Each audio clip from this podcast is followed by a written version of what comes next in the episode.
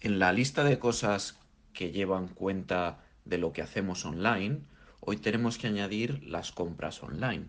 Y es que en este artículo que se publicaba en cnbc.com nos habla de cómo Gmail, el servicio de email de Google, lleva un registro de absolutamente todas las compras que hacemos online a través de los correos electrónicos que recibimos de estas tiendas cuando realizamos la compra.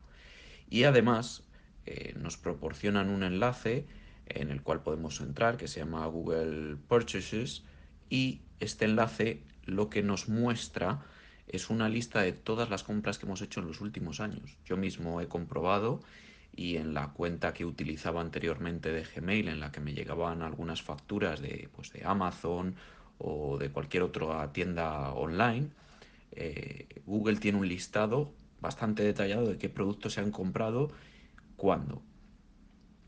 Según Google dice que este es una información que no, que no van a utilizar. Bueno, esto ya lo han comentado más de una vez, pero está claro que esta información es realmente muy atractiva y muy interesante para ellos para saber muchas cosas sobre nosotros, desde nuestras tendencias a la hora de hacer compras, desde nuestro nivel económico, dependiendo de, de las compras que, que hagamos, incluso pues direcciones a las que enviamos estos, estos pedidos.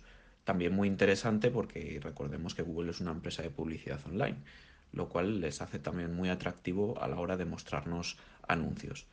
Ellos dicen que no lo comparten con terceros, pero como sabemos, el solo hecho de tener este, esta información para ellos es poder, con lo cual tristemente la única alternativa es no utilizar Gmail para ninguna factura. Como ya dije, hace tiempo me pasé a ProtonMail. Tenéis también versión gratuita de ProtonMail con 500 megas. Y, lo peor de todo es que no se puede borrar esta lista que ya tiene Google, a menos que borremos los correos de estas facturas. Eh, un poco sorprendente, pero oh, no sorprendente del todo, ¿verdad?